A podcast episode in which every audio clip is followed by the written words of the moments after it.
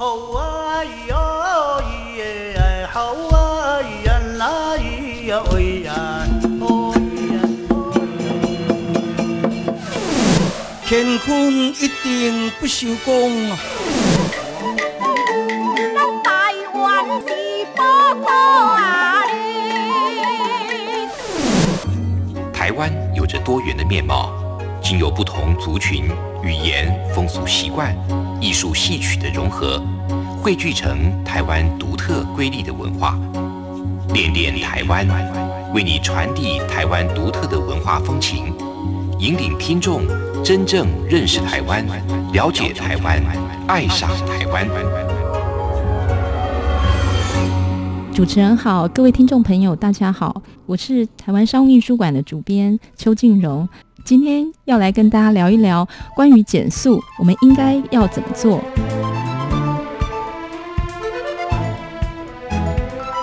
我们在今天非常的开心呢，请到了台湾商务的主编邱静荣，和大家来聊聊有关于哎这个反塑胶运动了。静荣你好，嗯、你好，主持人好，各位听众朋友，大家好。是。呃，其实谈到塑胶这件事情呢，我最近非常非常的头痛啊，忍不住想跟此时收听节目的听众朋友，也包括了呃邱静荣主编来做分享。过去呢，我们总习惯呢出去买东西就带塑胶带回来。我有一天呢，认真的算，因为我算是一个外食人口啊，我发现呢，我从早餐一直到晚上睡觉前呢，我从外面带回来的塑胶超过了有十五个。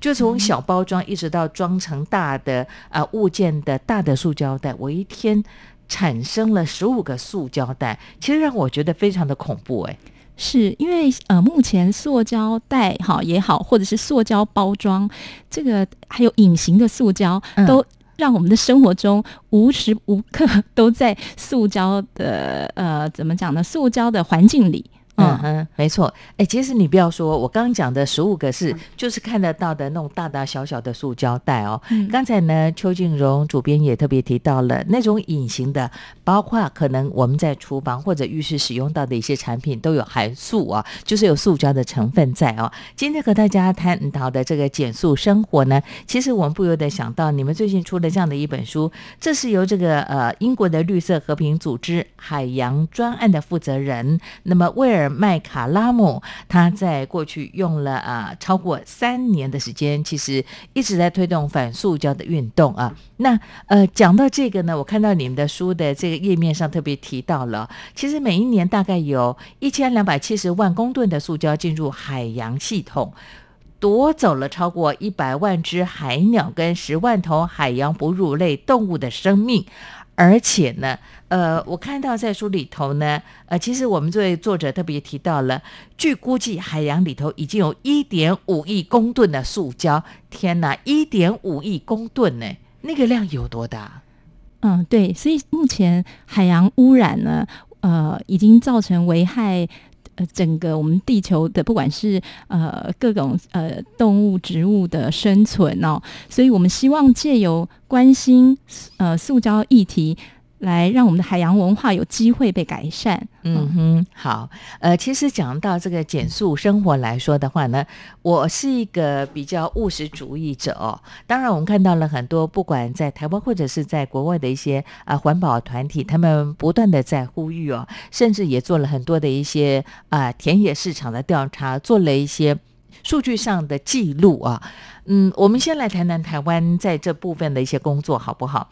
我知道台湾其实像环境品质文教基金会，还是呃环境咨询协会来说的话，他们都是环保的尖兵哦，每年都特别关注像呃这个海洋的垃圾，尤其是塑胶这个资源的浪费，甚至污染海洋问题这部分的一些探讨啊。我不晓得呃邱建荣主编在您主编这样的一本书过程当中，当然也会去了解台湾目前推动呃相关的工作的一些成果，你得到了什么样的一些观察？嗯，好的。那刚主持人在开头有提到说塑胶袋的问题，嗯这个问题其实我也心有戚戚焉，嗯就是即便我们开始。用最简单的减速方法，比如就是带环保袋，用这个方式去执行的时候，我们一天我们一天当中当然就可以减少一些外，就是说购物袋的使用，嗯对。但是呢，隐藏的塑胶或者是呃。我我们买的食物或食品，它层层的包装，呃没错它就是造成很大的污染。台湾加上外食人口也很多，所以这个情况其实非常的严重。那除了呃刚刚提到说海洋污染哦这个部分，因为塑胶是呃一个很大的问题，它不只是塑胶吸管，它还有保特瓶哦等等一次性的塑胶制品。啊，那作者写这样的一本书，就是针对这种抛弃式的文化，嗯所有的一次性呃塑制品。好、在作者眼中，它是造成海洋污染最大的杀手，因为它难以回收。那有人会说，哎，那个为为什么吸管要去禁止呢？对，因为吸管它没有办法回收，而且它很容易在海洋里成为海洋生物的杀手。那我们知道说，之前有影片哦，就是呃得到很多网友的回响，大概是在二零一五年，嗯海龟哦它的。鼻子里面卡了一个吸管的新闻，这也让全球开始正视呃反反塑运动，正视塑胶的问题。嗯对，那台湾也不例外，我们也我我觉得台湾很多的环保团体都在为。呃，这个议题努力，嗯，只是说我们要怎么样快速有效的让这件事看出成果，非常的困难，呃，所以作者写这样一本书是呼吁大家，我们人人其实都可以尽一份心力，嗯、那不只是个人而已，还有我们要让企业一起加入，让政府。也许从立法层面哦来重视这个问题，嗯、这样它才能够呃有呃明显可见的成果。没错，呃，其实讲到这里，我忍不住想跟我们的听众朋友，包括还有呃邱静荣主编来分享我自己的观察哦。我发现呢，其实不管在台湾或其他地方一样啊，尤其是在台湾来讲，我们看到政府推出的这样的一项政策啊，比方说我们可能在二零三零年是全面禁止使用呃一次性的塑胶的产品啊，那现在循序渐进在进行当中，像吸管现在在百货公司啦、量贩店啦、大型的超商来说的话呢，其实我们是禁止使用的。那当然呢，嗯，像呃，在一些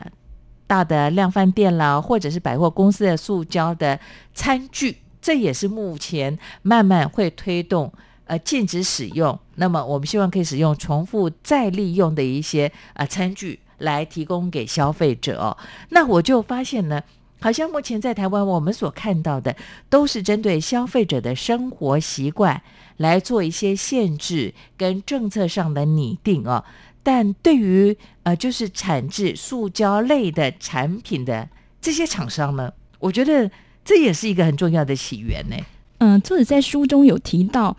为什么企业呢？他们制造了这么多方便便宜的塑胶的制品哦，或者是包装物，但是他们把这些呃塑胶垃圾留给消费者。留给我们整个大环区去承担，这样到底对不对呢？好、但是因为我们针对呃企业来做呼吁，说实在的啊、呃其实也是有限哦，只是但但我们。还是必须踏出这一步，让企业知道说您的产品是不是有过度包装的问题，嗯或者是说你一定要使用塑胶的话，是不是可以用再生的方式？当然，能够从源头减少是最可行、最好的。呃，那我在最近在新闻中有看到洗衣精的厂牌，好，其实很大大型的企业，他们把瓶洗衣精的瓶身用百分之百的再生塑胶来制造，他们就是标榜说，呃。他们这样的制作可以减少百分之八十的碳排放量，哈。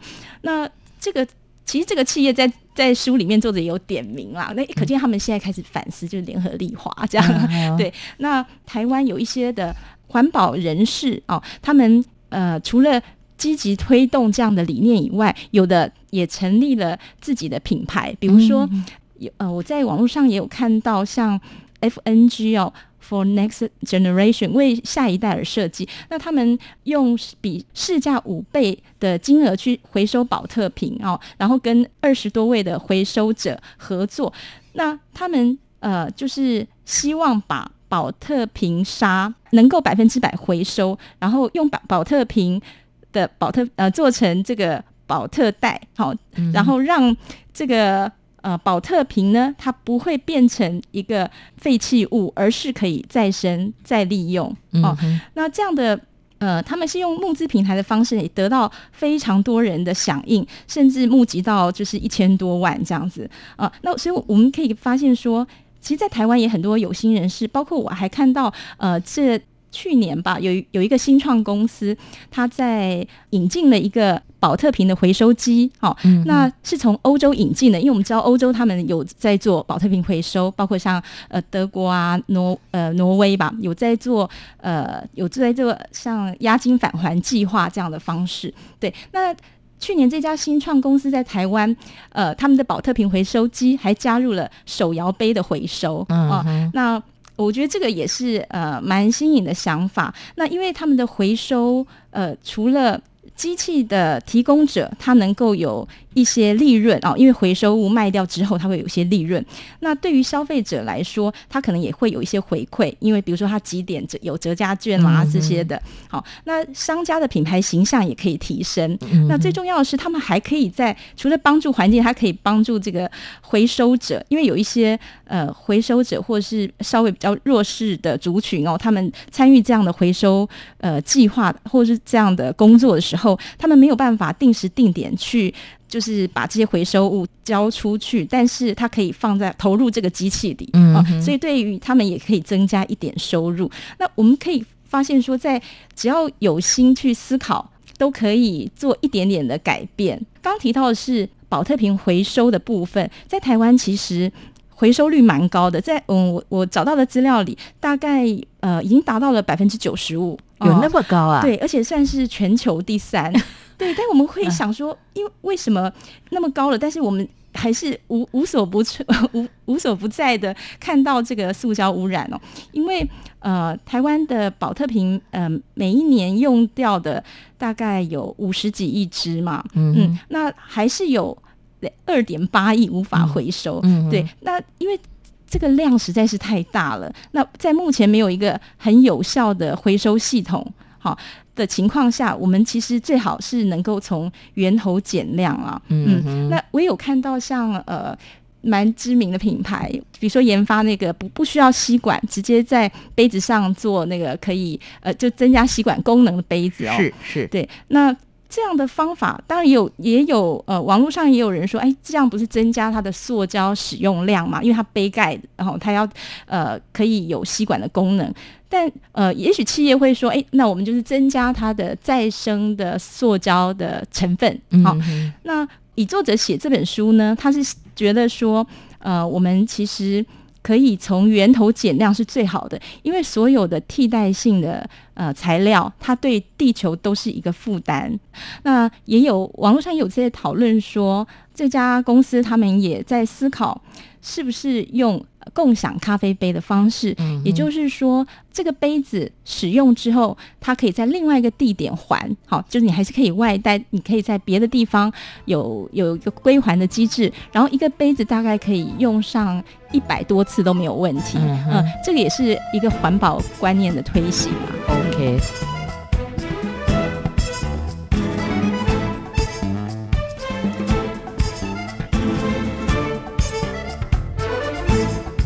好，呃，从刚才呢，商务主编邱静荣的分享呢，我们看到的在台湾呢，对于像保特瓶的回收，就是我们的垃圾在回收的工作，其实我们做的还蛮务实的。就好像刚才呢，我们听到邱俊荣主编说到了，其实台湾的一些像保特瓶的回收的状况，其实我们的绩效是还蛮好的啊、排名是全世界第三名。但是你看，即便做的这么好，我们还是有很多的保特瓶没有回收啊。就好像我最近买了一个背包哦，这个背包呢就是用保特瓶回收再利用制作的背包，所以我会鼓励此时收听节目的听众朋友，不管你是在台湾、在海外，或者是在中国的朋友们呢，其实多多来支持。这些所谓的像呃塑胶再制的产品，我觉得这是一个方法。那刚才我们也特别提到了，像产制塑胶的这个企业跟厂商来讲的话，要有所谓的社会的责任哦。那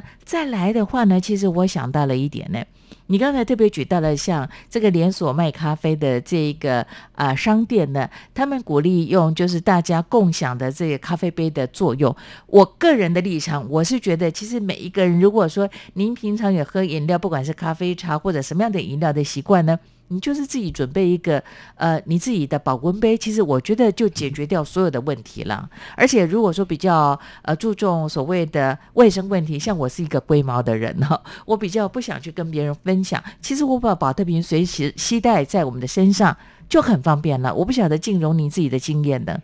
嗯，对，其实像呃书中也有提到说，如果我们一天减少一个呃保特瓶哦，一年至少我们有三百六十五个瓶子可以减少。那也就是说，如果我们带随行杯哦，我们自己的环保杯，没错啊，就可以减少这么多。但因为商家他服务的对象，我们比较难去限制说，今天消费者他有没有带这个随行杯哦，他一定得要卖出他的商品。所以在这样情况下呢。嗯，当然，就就我们刚刚听到提到说，这个连锁的咖啡馆品牌，他们有这样的呃有动念用呃共享咖啡杯，但是怎么推行哈，它整机制当然都还在讨论中嘛。那我们该如何去减减少这个，比如说一次性的咖啡杯哦，这个部分呢，其实还在还走在路上，就是这个努力还是一条漫长的路。没错，好，所以呢，以消费者的立场来讲的话呢，我我觉得可以先做的工作就是减少使用一次性的塑胶制品。那么，呃，如果在台湾的朋友，我觉得不管是什么样的年纪的人呢，非常喜欢喝饮料、茶饮或者是咖啡，你自己随身携带保特瓶、随行杯的话呢，你可以减少这些塑胶制品的产制喽。好，接续下来，我想请教这个商务出版的主编邱静荣，静荣你自己买水果买菜怎么买呢？你会带什么样的袋子，嗯，我通常也是带一个环保袋 就去，但是我发现哦，有太多的东西，它本身就是外头已经包了塑胶了。OK，好，就是说我们想要减少塑胶的这个就是使用，但问题是，就产品本身就包了塑胶的一个包装了。嗯，对，因为我最近发现，我我现在每次买水果买菜呢，我我就带现在台湾当红的嘎基德啊。很多国外的游客到台湾来都指定要买嘎鸡得哦，我觉得真的很好用诶，老祖先的智慧。呃，我我习惯上买了水果，我就请这个店员量完算完价钱之后呢，我全部放到嘎鸡得啊。但现在一般的这个贩卖的商店来讲的话，反而店员不习惯这样的方式。我觉得这也是一种慢慢的形成一种，我觉得再教育，我自己是这么说。像我自己去买鱼肉了，我都会带这个呃装食物的器材的容。容器，那我叫他不要用塑胶袋包。哎，我有一次去我们家买一个固定买肉的店呢，我说你把我放在这个呃玻璃的那个盛具里头就好。他说不行不行，这样不行。我说行，你就放进去就好。我觉得慢慢会影响到其他的人哦。嗯，对，所以主持人也是减速达人。我没有，我做 的不够彻底。这个这个部分其实已经算是踏出很好的一步，因为在我们有这样的环保行为的过程中，我们可以让商家知道我们有这样的期望。对，没错，减速。呃，那其实塑胶它本身并不是不好，它。比如说，它有一些特性，便宜、好用、卫生等等，对。但是现在呢，就是呃，有太多，我我个人是觉得有点像是滥用的情况嘛。没错，对。像在呃超市里面，在便利商店哈，我们都可以看到有很多的产品，它可能不止一层的塑胶。嗯。那有一些呃，是它为了打折嘛，它可能好几样再包一个塑胶，然后呃，也许是买一送一，也许是。打呃就是更低的折扣，对，那呃我们是希望说，是不是可以从源头来做？比如呃企业它在进行产品包装的时候，思考一下，嗯，是不是需要用到这么多的塑胶？嗯，对，这样的话，消费者不会一直处于呃一种有点亏欠或者是罪恶感的情况中，因为我们即即使已经带了环保袋，嗯，我们的。购买的东西，呃，也许回家拆包装的时候，还是一层又一层。没错，其实我就想到了，呃，金融在这本书呢。威尔他在减速生活当中，他特别提到了，在欧洲来说的话呢，其实他们有这样的一个商店呢，就是杂货店贩卖的商品，比方说它可能是洗洗手乳，对不对？或者说它可能是呃呃我们的食材的部分。那我还记得我小时候啊，就听阿妈跟我讲啊，他们买酱油呢，其实提着那个装酱油的壶到卖酱油的店。把酱油倒到你的壶里头去，我很怀念那样的年代，诶，就说不用现在几乎都是用呃，像酱油，我们经常在外面量量饭店看到的，就是用塑胶的这个容器装上了酱油。第一个它的保存不好，第二个它又增加了塑胶的产质了。我觉得就是说，您可能自己准备容器，然后到类似这样的这个量饭店、杂货店呐、小型的店铺去买，像整桶整桶的。但是台湾这种好像比较少哈、嗯，有一些可能比较少，所以我们只能也许在选购的时候，嗯呃，尽量选择一些像玻璃瓶装的啦，嗯哈、尽呃少选用一些呃塑胶的包装嗯哦。那像在我在呃网络上也有看到，呃，有一些减速达人呢，他们呃推行的叫不逞强的减速生活，怎么说呃呢？不逞强。嗯，就比如说像刚呃主持人提到，诶，如果我我今天我买油，我也希望能够让包装哈也能够减速的话是，但是假使我又正正好没有产品是有玻璃包装的时候，也不要因此而觉得呃有亏欠、罪恶感之类的。对，就是我们能做的，我们尽量去做；那做不到的，也许我们思考一下。这个环境可以怎么样改善哦？嗯它也许有不同的路径，嗯、像我觉得主持人就有很好的这个减速精神，对，会去思考呃不同我们使用的呃物品本身，像早年呃古早时代，对他们有很多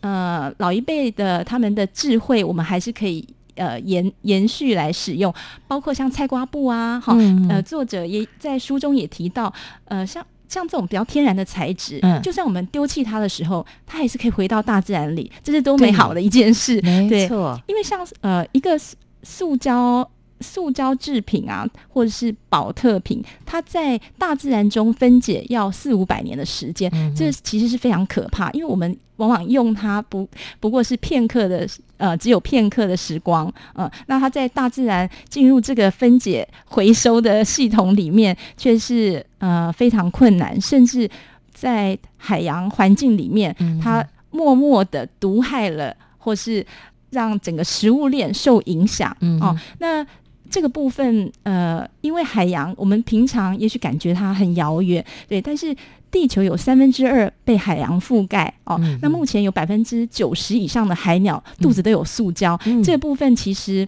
大家应该来好好的思考，我们的地球真的每分钟都有这么多的塑胶成为垃圾的情况下，好、我们还可以做一点什么？没错，其实，在减速生活，威尔他就特别提到了，到了二零五零年的时候呢，海洋里头的塑胶总重甚至会多过所有的鱼群。我一看到这个数据，我就更恐慌了。你看，二零五零年其实很快耶，距离现在并不是特别的遥远，再个三十年左右而已。竟然这个塑胶的产制，它的数量会比鱼群还多，这也代表说海洋被所有的塑胶的制品给淹没了。那如果我们现在不做的话，那真的是非常的让我觉得恐慌哦。我看到了，查到了一些资料，他特别提到了这样的一个分享。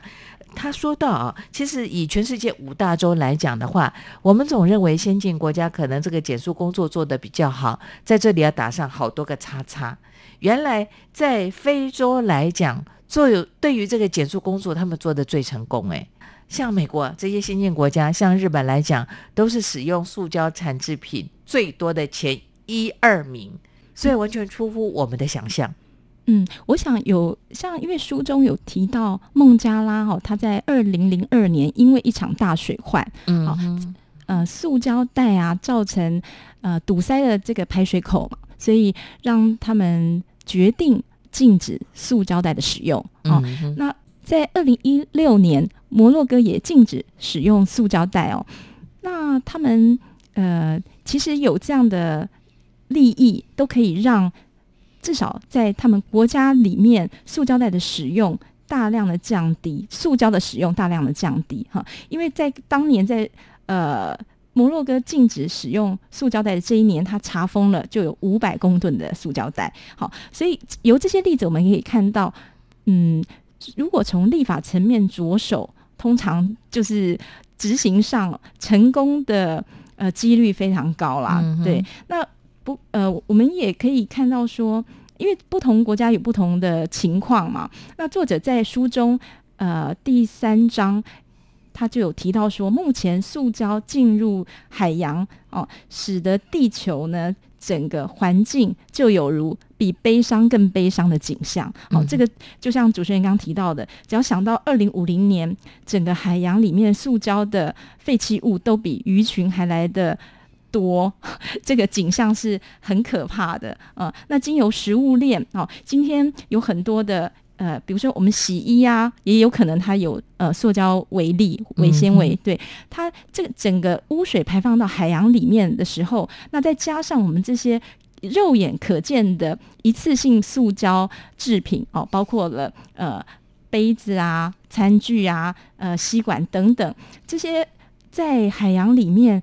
呃是非常可观惊人的。那借由这个食物链，好、它让因为有的塑胶会让一些海洋生物以为它是食物，嗯所以它吃下去了，呃，以为它是甲壳类啦，或者是呃一些浮游生物，结果呃就是在这个食物链循环的过程中，呃，最后其实也进到了人类的肚子里。嗯啊、所以我们其实也不单单是为海呃维护海洋环境哦，还有也是为了人类自身的健康着想啊、当这些塑胶在海洋中无所不在的时候，它其实嗯也会影响呃整个地球的发展，以以及呃我们希望过更环保的生活，不是只有靠某一些国家或是某一些人他们的努力，而是就是命运共同体的概念。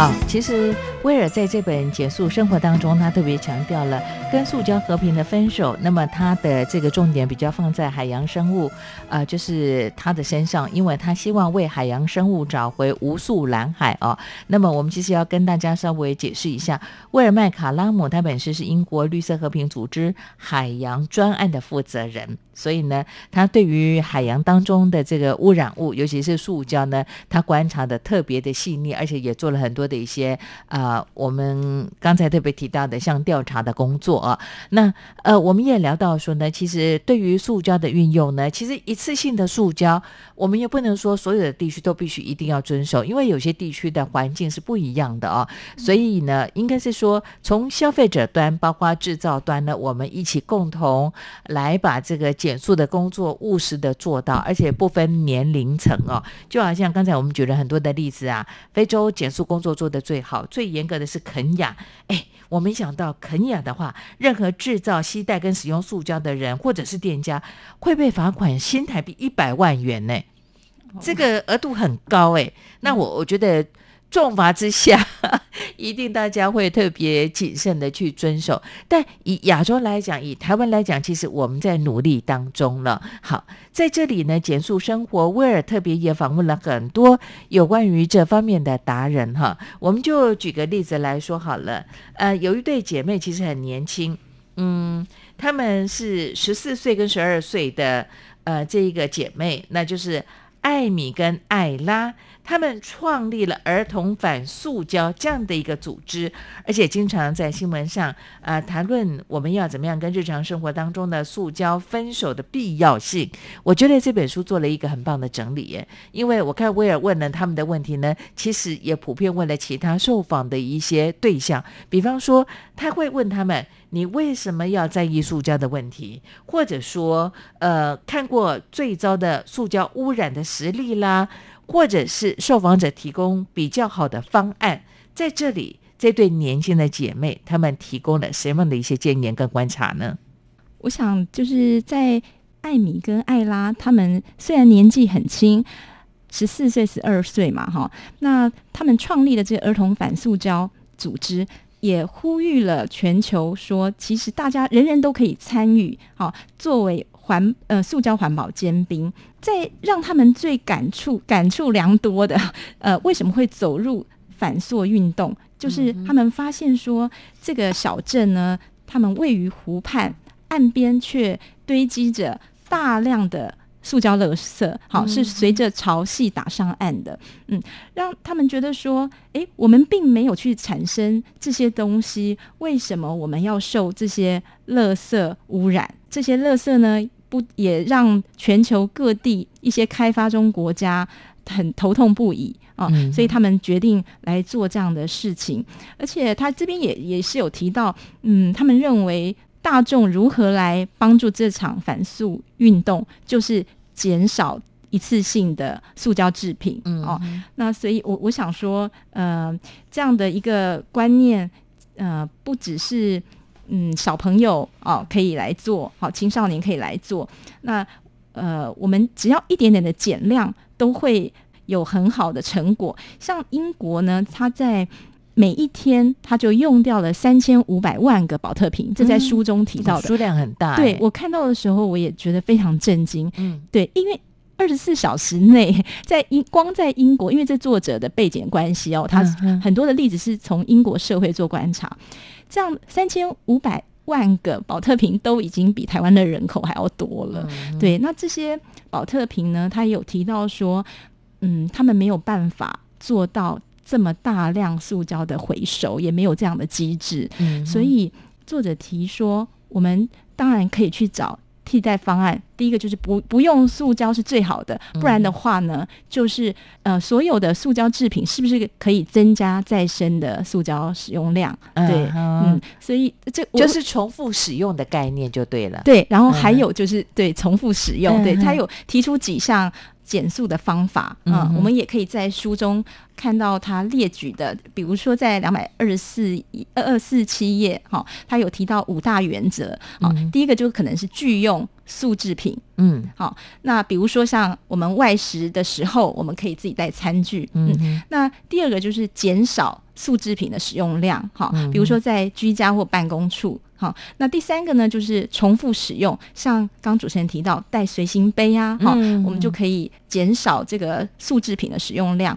那第四个就是回收，就有一些袋子。也许有一些塑胶袋，也许我们还可以再拿来装其他的东西，嗯就可以呃尽量的多次使用。嗯，那最后一点呢，第五点，他呃作者提到的是勇于发声。他说呃，你不只是要让你周遭的朋友知道，诶，其实我们该去思考减速议题哦，而且要让更多的人来参与啊、呃包括也许你喜爱的商家，看看有没有什么方式、嗯有机会跟他们聊聊天，或者是呃。一起加入这个反塑运动。OK，好。除了说我们要求这个塑胶的产制的企业啦、厂商，可能要有所谓的社会责任哦，就是说他可能要继续的去呃研发可以多次再利用的塑胶的产制品，这是第一个原则。第二个，也就是说呢，呃，他在这个制作的过程当中也必须担负一定的责任，比方说他可能要有一些税收的资源，我们如何来啊把这些塑胶的产制品做一一些销毁，或者是怎么样来做回收的工作。再来，消费者除了说你自己随身啊养成习惯啊，携带像杯子啦、餐具等等，或者是这个环保袋啊，那再来，刚才呢，其实商务主编的邱静荣举了一个很好的例子了，我们主动去影响店家、商家。你要不断的告诉他你的需求。当店家发现呢有更多的消费者做了这样的反应的时候，我觉得慢慢的他们会有机会去做一些调整，会影响到他们，对不对？嗯、是的，只是说这一部分，嗯呃，在实执行起来哈，有蛮大的困难。嗯嗯，但是 对，因为我们要去跟企业反映啊，但是我们今天看到了便利商店也好，超市也好，太多的商品都是有这个状况，嗯就是塑胶包装过度，很难找到完全没有的。嗯 嗯，这样的商品哦，所以呃，或许个人还可以借由一些环保组织的力量，大家一起来跟企业做呼吁啊、嗯会呃，或许会更有一个力道哦。那呃，作者有提到，嗯，其实最好能够从源头来减少塑胶。嗯对，目前我们可以看到，有很多时候呢，比如说为了产品的精致度，有一些东西它就会就是会用了很多层的呃塑胶制品来做包装举的例子。像日本，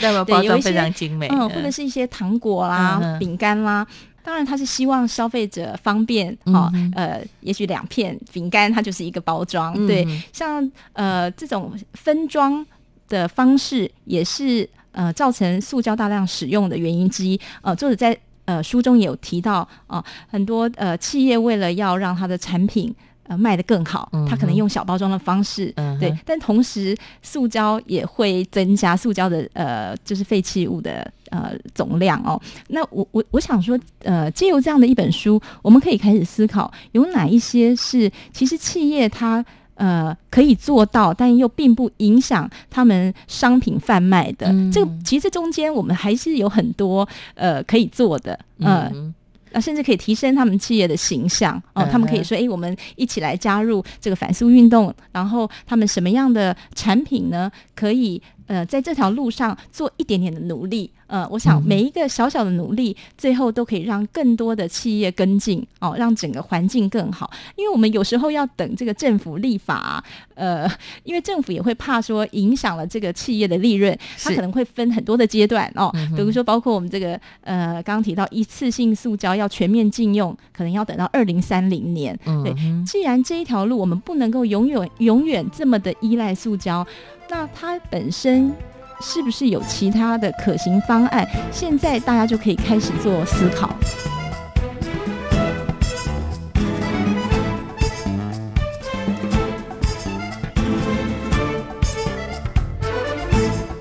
我想请教这个邱静荣主编，你觉得啊，呃，我们不去谈在国外的一些经验了，我们以台湾的这个呃我们所观察到的现象来做一些讨论呢、你觉得对于比方说减速这样的一项运动这样的工作啊，对于消费者来说的话呢，呃，比方说你可能使用一次性的消呃塑胶的这样的产制品的话，我们可能要你付出一定的费用啊，比方说你要购买啊，就像现在在台湾呢，我们跑到这个超商买东西，如果你要塑胶袋的话，要加一块到两块钱，对不对？那呃，另外一种方法就是说呢，诶，如果说就好像我们去买咖啡啊，你带随行杯啊、咖啡杯、保温杯啊，呃，它就会减免，就说诶，可能扣掉三块钱的这个费用，也就是说，它本来要用容器。啊，来帮你盛装，但是你自己吸带来了，你会觉得哪一个的吸引力比较大？就说很可能你直接去鼓励消费者自己携带餐具这个部分，直接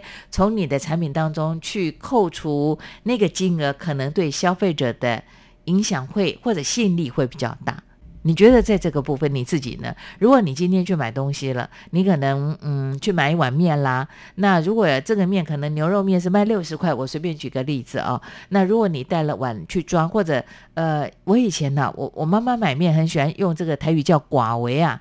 它就是一个装汤的一个容器哦。那拿去装的话，比方说你自己带来的，我卖你五十块，这个对你来讲会不会有吸引力？嗯、我想能够让消费者觉得省钱，它嗯。还是一个诱因哈。有啊，对，但但是呢，通常它可能也是有限，比如说。呃，塑胶袋哦，嗯。一块钱哦，嗯。那或者是呃杯子，它可能减减少个两块三块，对。那我想至呃，就是消费者至少他会在当下会意识到说，其实这个这一个商家他是支持减速的嗯。啊、如果要让这个诱因呢更大，呃，或者是说消费者在匆匆忙忙，比如说他就是要去买个饮料的时候，嗯嗯，他是不是有更好的选择？好、嗯那这个部分呢，比如说他今天买了一个一，他买了一杯咖啡，他的这个一次性的杯子里面，它就算是纸杯，它里面还是有塑胶薄膜。嗯对嗯，所以呃，这个无形之中，它还是没有办法去减少塑胶使用。嗯、所以我们在源头上，如果它可以有一些选项，嗯，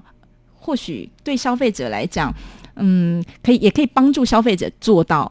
更多的减速方法。嗯。OK，好，以我自己的建议，我会觉得呢，呃，公单位来讲，因为它有它的所谓的执行力，它也可以拟定一些政策，对不对？我们可能对于平常就有这个环保概念的朋友，比方说，呃，减少使用一次性的塑胶的产制品，它随身携带一些可以盛装的呃这个容器啦，或者环保袋啦、碗筷等等哦，这个我们给予它优惠的鼓励之外呢，我我觉得在台湾来讲，我目前所观察到的现象就是，我们并没有很大力的去鼓吹。就比方说，你可能使用了宝特龙啦，或者是宝特瓶啦，呃，甚至说这个一次性的塑胶的产制品去装热汤啦，它可能产生什么样的毒素等等，我觉得就是一些呃特别的环保组织会做这样的分享，而一般的像嗯各县市政府啊，对于环保观念的推动减速工作来讲，好像比较没有琢磨在这个区块。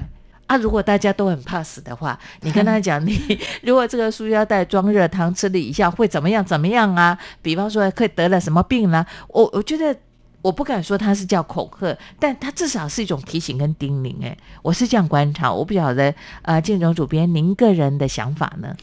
嗯，其实我想哦。现在我们要来推动减速，已经要多管齐下了。除了刚刚主持人呃提到这个用有一点折扣或者是呃一点省钱的诱因哦，来让消 利诱，对对对，这个方式让消费者呃愿意参与之外呢，正确的就是让消费者知道说，哎，其实塑胶制品呢，它不管是装。冷水或是热水都有不同的问题啦，比如说双酚 A 啦，身体都会影响。是是是，或者是热热的话，就是热水它可能溶出就是塑化剂嘛。对，那保特瓶呢，它在制作的过程中有增塑剂，嗯，对，所以它没有办法重复使用。嗯，在这个情况下，塑胶。呃，有可能在重复使用中造成的毒素哦，还有它在海洋中，它也会累积它的毒性。呃，这个部分我们可以多宣传给消一般消费者之外，嗯，我想还有就是呃，消费者的习惯也要跟着改变。像有时候我们可以在咖啡馆看到，即即使是内用的呃消费者，他还是用外带杯，好外就是用纸杯，然后。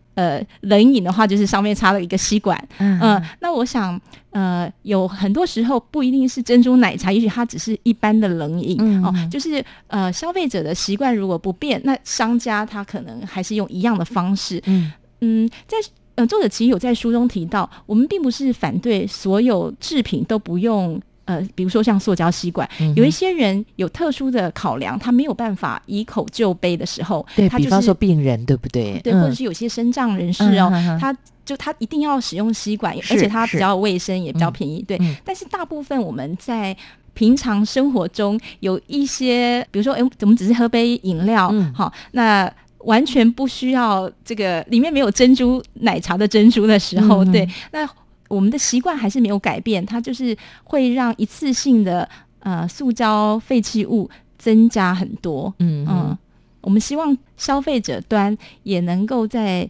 呃思考一下，我们或许可以跟商家反映用内用杯。好，如果是呃在店内内用的话，那如果是外带的话呢，是不是可以减少塑胶袋、吸管？然后再加上，如果自己有随心杯是最好的。嗯，对，所以作者在这这本书中有提到说，如何展开你的减速计划哦，就是因为每个消费者他生活的习惯不一样，但是当我们去思考这件事的时候，我们愿意为这件事每一天做一点点的努力。嗯，每个人有可以有他不同的减速计划。嗯，OK，好，每个人的减速计划不太一样啊，当然都必须循序渐进。呃，但是我更期盼呢，为了不要去污染我们的海洋的资源，再来呢，就好像刚才在节目一开始我们就特别提到了，一年有一千两百七十万吨的塑胶进入海洋系统，你看看。夺走了超过一百万只海鸟跟十万头的海洋哺乳类的生命。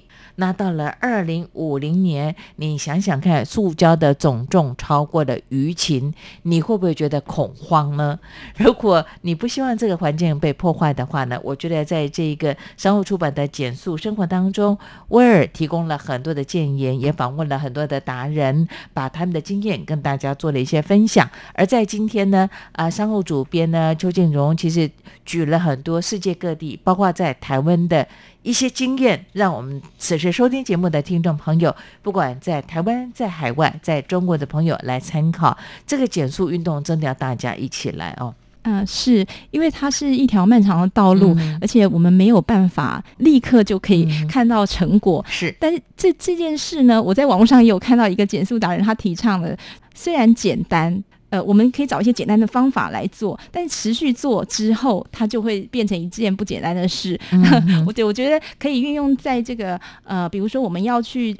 让海洋污染降低这件事啊，我们到底有什么样的方式？它也许没有捷径，但是如果大家一起去思考这个全人类共同面临的塑胶问题哦，我们还是可以。做更多的努力，OK，就从你我开始做起哈，嗯，是。尽量使用环保袋，那么啊，自备像呃这一个可以再利用的，像吸管或者是餐具，这就是我们的第一步了哦。好，也透过今天的节目当中和大家做一些分享跟推荐，也是一种叮咛跟呼吁。也非常谢谢呢，邱建荣主编在今天和大家分享你的一些经验，期待和你的再相会，谢谢，拜拜。也感谢朋友你今天的收听，恋恋台湾，我是吴祝玉，我们下回空中见。